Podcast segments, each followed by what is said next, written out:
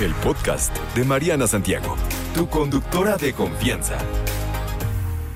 Ya por aquí presente el coach del amor, Leopis. ¿Qué hubo, mi chulo? ¡Qué gusto! ¡Eh, ya llegué! Tráfico Y clima. Ah, y no. clima.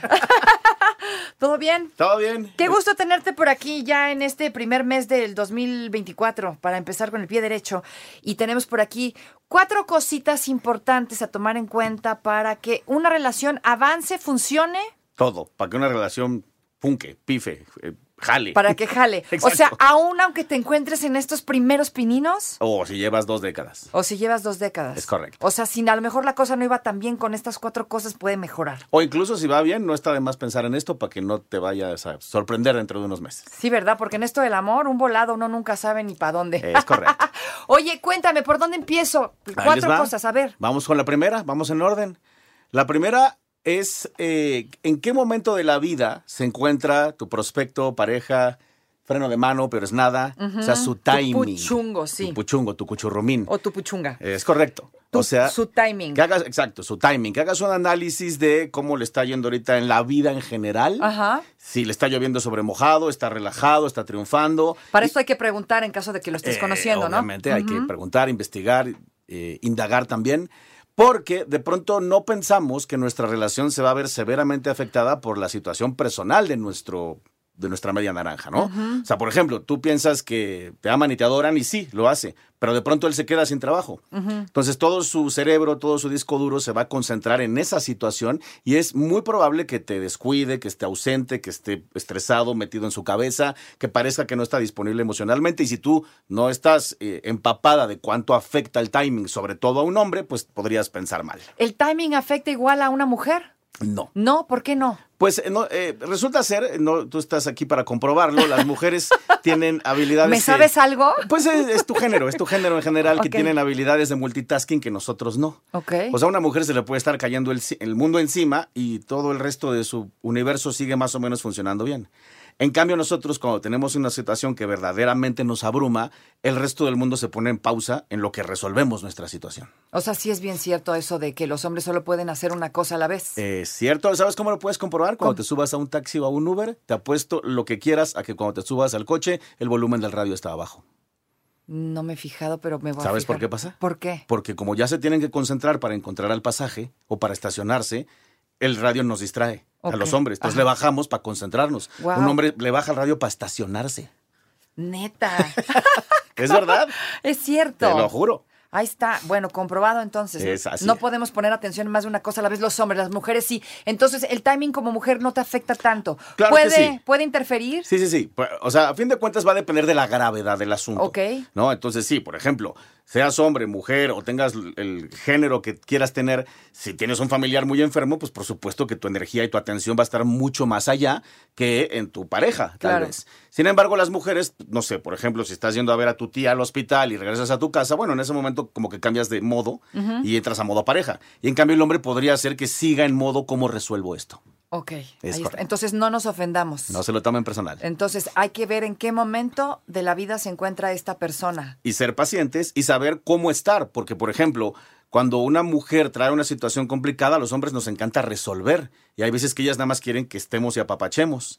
Y en cambio a nosotros los hombres no nos gusta que nos ayuden a resolver porque pues se supone que yo soy el macho que resuelve, ¿no? Ok. Y no se dejan ayudar. Es correcto, así que usted paciente, ahí nada más aviéntele comida de lejos y ya cuando todo esté bien se dará cuenta. Como lo de los elefantitos, su Es cor- cacahuatito. es correcto. Ese es el primero entonces. Ese es ¿Cuál es el segundo? El segundo es el nivel de interés.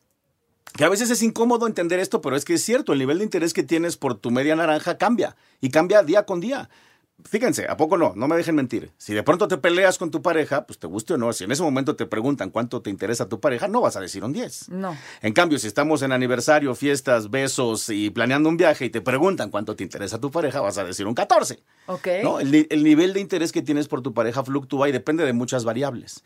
Entonces hay veces que no es mala idea hacer una evaluación de si tal vez el interés está bajando por tanta pelea, por ejemplo. Yo tengo muchas clientas que llegan y me dicen, es que ya me mandó a la porra, porque pues sí, la verdad es que yo llevaba peleándole seis meses. Yo, pues mija, pues ¿qué esperabas? Ok. ¿no? Entonces ahí yo les explico, cuando se volvieron novios le interesabas un 10, empezaron las peleas, bajó a 9, se empezó a desesperar y hartar, bajó a 8, llegas al 7, estás en un número peligroso, abajo de un 7 lo más probable es que salga corriendo. Oye, ¿y se re- puede recuperar ese? ¿Ese 7 puede regresar a 10? Puede regresar a 10, pero pues primero hay que identificar que ese es el problema. Y de segunda, entonces, y este es el consejo puntual, tendrías que pasar a modo conquista. Aunque sea reconquista, pero la reconquista y la conquista son lo mismo. ¿Cómo? Porque parece que con el pasar del tiempo se nos olvida. Es que sí, se nos Y sí olvida. se nos olvida. Y eso obviamente también baja el interés. Ok. Y entonces por eso de pronto ves a hombres comprando ramos de flores, cosa que no hacían hace dos décadas, o a mujeres este, echándole más ganitas al look, o comprándose un disfraz para la intimidad. Yo qué sé, pero hay Cambiándote que- el color del cabello, Eh, haciendo sí, cuanta sí, sí. cosa, sí, Entonces sí. ahí tienes que...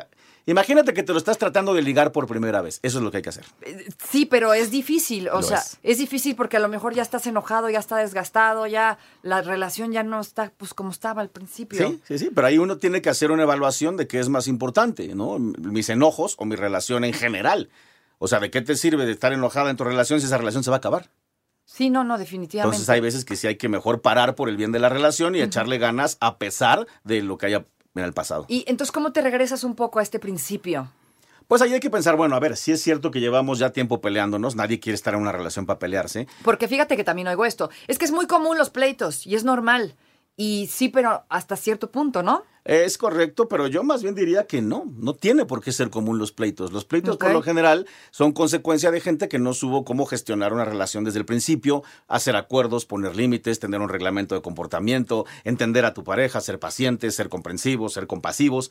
Entonces, cuando uno de verdad tiene la inteligencia emocional necesaria en una relación, no deberían de haber peleas. Híjole, pero eso de la inteligencia emocional, desgraciadamente, es un término bien nuevo. Escasea. O sea, eh, sí, gracias. Y entonces apenas estamos empezando a pensar en él, pero ¿qué tal que ya me casé tres veces? O sea, Bueno, eh, ahí esperaría uno que ya hayas aprendido de, tus- de tus errores. es en teoría. Pero lo, sí. que, lo que está padre de esta época es que toda esta información ya está a la mano en Internet, ¿no? O sea, hay cursos, hay coaches, hay libros donde tú puedes de pronto entender que no, tu pareja no es que no te ame, simplemente tiene un lenguaje del amor diferente. O sea, la información ahí está.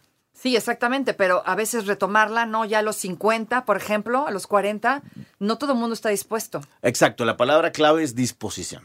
¿No? O sea, que tú digas, bueno, en este momento, ¿qué es más importante? ¿Mi orgullo, mi ego, mi dignidad, ganar la discusión o salvar mi relación? O sea, también, fíjate que escucho esto mucho de, no, ya, o sea, mi pareja ya está muy vista, ya estamos, o sea, ya no sabemos esta, ya, ya, ya nos conocemos tanto que ya no hacemos más de lo que hemos venido haciendo con el tiempo. Pues Porque pareciera que pues ya estamos destinados a quedarnos y así las cosas, ¿no? Ya no hay, no hay vuelta para atrás. Claro, sí, pero ¿sabes qué pasa también ahí? Que la gente de pronto no se pone a pensar que en algún momento se te va a agotar la novedad. Entonces, si no quieres caer en la monotonía, tienes que crear novedad, tienes que inventarte cosas con tu pareja para que sigan generándose emociones nuevas, positivas y temas de conversación. Pero si vives en la rutina, y pues ya vimos con la monotonía de Shakira, ¿no? Más que nada, ¿verdad? ¿no? Pues ya tenemos ahí el ejemplo claro. Eh, pues sí, hay que, la neta es que hay que echarle ganas. Tener una relación a largo plazo es un trabajo, aunque suene feo. Y es un trabajo de diario, ¿eh? Sí, es un trabajo de diario, aunque llevemos 20 años juntos. Oh, yeah. No lo dejemos de hacer. Por ahí estamos platicando con el coach del amor, con Leo Piz, sobre mm, las cuatro cosas que deberíamos de tomar en cuenta para que una relación camine. Sí. Camine, funcione, Jale. jale. Funque. Funque. ya dijimos dos, hablamos del timing y hablamos del nivel de interés. Yes. Y nos faltan otras dos. Vamos con dos más. A ver, ¿cuál es la que sigue? Ahí les va. Esta es más común si estás comenzando una relación, pero luego también podría darse a la mitad de una relación. Y son las posibles objeciones. Las posibles objeciones, a ver, Ahí- explícame eso. Ahí, les va la explication. Todos tenemos una o varias objeciones, a veces seminegociables, a veces no negociables, para tener algo con alguien. Por ejemplo, Mariana, ¿tendrías un novio que fuma?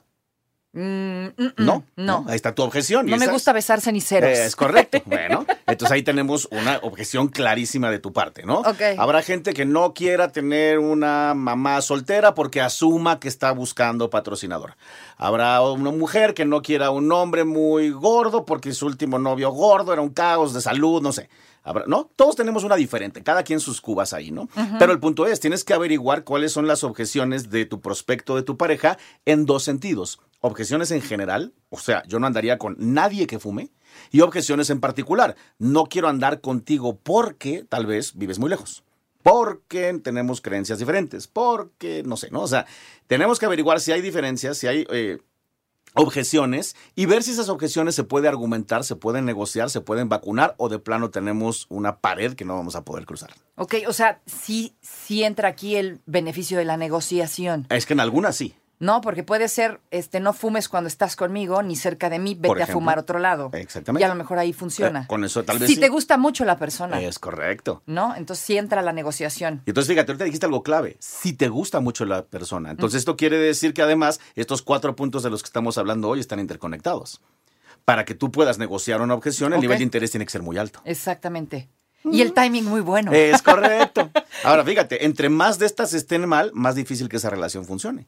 Si el timing está mal, pues ya se complicó. Pero si el timing está mal y el nivel de interés es bajo, ya se recomplicó. Pero si además hay una objeción, mija, está casi imposible. Y la cuarta que no las hemos dicho, pues ya sería el ya olvídalo, aquí no es. O sea, de plano. Amiga, date cuenta. Es correcto. Entonces, posibles objeciones, Posibles, analizar yes. Mm. de plano con qué podrías y con qué no podrías vivir. Ok, de ambos lados. ¿Qué- ¿Y cuál es la cuarta, querido? Ok, la cuarta es el tiempo transcurrido. El tiempo transcurrido. El tiempo transcurrido. Te, te explico porque esta vez es como rara de entender. Cuando estás empezando una relación, muchas veces las mujeres que, por ejemplo, ya tienen muchas ganas de tener novio, podrían pensar, no, pues ya llevamos tres semanas, ya es momento de que me pida, ¿no? Mientras él esté pensando, no manches, apenas llevamos tres semanas, no sé ni cómo se apellida. Ok, exacto. ¿no? Entonces, para que una relación comience, eh, en, en la cabeza de los dos ya tiene que haber transcurrido el tiempo correcto. ¿Cuán- ¿Cuánto es el tiempo correcto? Es El- difícil, ¿no? El problema es que no hay un tiempo correcto. Exacto. Lo que hay es un nivel de interés correcto, un timing correcto y que no haya objeciones. Entonces, si esos tres están bien y ya llevamos por lo menos dos meses, diría yo, ok, podríamos decir que sí, ya pasamos la etapa de estar saliendo Ajá. y ya podríamos empezar a considerar a una relación siempre y cuando las otras tres estén bien. Pero, pero déjame preguntarte algo. Entonces, ¿no hay límite de tiempo? ¿Podría ser una semana O podría ser un año. o podría ser un año para formalizar? Claro, porque pon tú que estás saliendo con alguien y no logras que el, que el nivel de interés pase de un 7. Y además el timing está complicado porque su papá está enfermo. Entonces, para esa persona, sí, te veo, me gusta, salimos, pero neta, ahorita no puedo tener una relación porque mi vida está muy complicada. Y no te voy a decir, pero está sucediendo que todavía no me interesas tanto. Ah, o sea, ocultando información. Es que eso también pasa, Sí, sí, sí. ¿no? Y- Entonces ahí corres el riesgo de que... ¿Y es esta- buena idea ocultar información? de- ocultar información suena muy feo. Yo más bien digo que hay que dosificar información que no es necesario que tu pareja sepa. Ok. re- ¿Ejemplo? Yo, para mí, por ejemplo, contraseñas y tu teléfono. Ah, bueno, sí, sí, eso sí. Y eso no es negociable. Para mí no es Entonces, negociable. Para, para nadie debería de ser Sí. negociable, ¿no? Es como si le abrieras el correo de papel a alguien, ¿no? Te Sí. llegó una carta, la abrí, la leí. pues, no manches. Exacto. ¿no? Hola, Y gracias. ya estoy armando el asunto, ¿o Eh, ¿no? Exactamente. Sí, ¿no? no. Entonces, por ejemplo, ahí, pues sí, privacidad. O por ejemplo, pongamos que tú sabes que tu pareja es medio celosa y la verdad es que tienes una buena relación con tu ex porque terminaron bien. Sabes que si se lo cuentas a tu pareja va a haber problema. Pero también sabes que no estás haciendo nada malo. Entonces, ¿para qué se lo cuentas? Ese- ese puede ser una, una información oculta necesaria. Es correcto. Es, un- es una línea delgada la de, híjole, no sé si está bien o mal, si es políticamente correcto, Ajá. si es ético, ¿no? Pero pues, yo siempre pienso en función de lo que más convenga a la relación y aquí se aplica de pronto el ojos que no ven, corazón que no siente, siempre y cuando no estés haciendo nada ilegal ni rompiendo un acuerdo que hayas tenido con tu pareja, ¿no? Exacto, para eso hay que platicar, para establecer los acuerdos. Yes. Entonces, no hay tiempo correcto. No. No hay tiempo establecido. Puede ser de un minuto a otro o de un año al que sigue. Yo, yo, les, yo pensaría de esta forma. Que ¿Cuál? no sea muy rápido porque lo vas a asustar. Pero tam- y esto va más para los hombres, ¿no? Que no sea muy rápido porque vas a asustar al hombre, y pero que el hombre tampoco abuse y se reviente cinco años de estamos saliendo. Exacto, porque entonces ya no estamos saliendo, ya que hueva. Exacto, y además ella se va a esperar, va a decir, este nada más es un casi algo, ya mejor me voy con el que sigue. ¿no? Exacto. Querido, para más consejos, ¿dónde te encontramos? Ya nos están corriendo. Para más consejos, métanse a www.elefectoleopi.com. Tengo toda una gama de versiones de darles consejos de todas las formas. Y si no, de todos modos, escríbanme a mis redes sociales donde soy arroba el efecto Leopi a la orden. No te preocupes, Mariana estará de regreso muy pronto. Recuerda sintonizarla de lunes a viernes de 10 de la mañana a 1 de la tarde por 88.9 Noticias. Información que sirve. Tráfico y clima cada 15 minutos.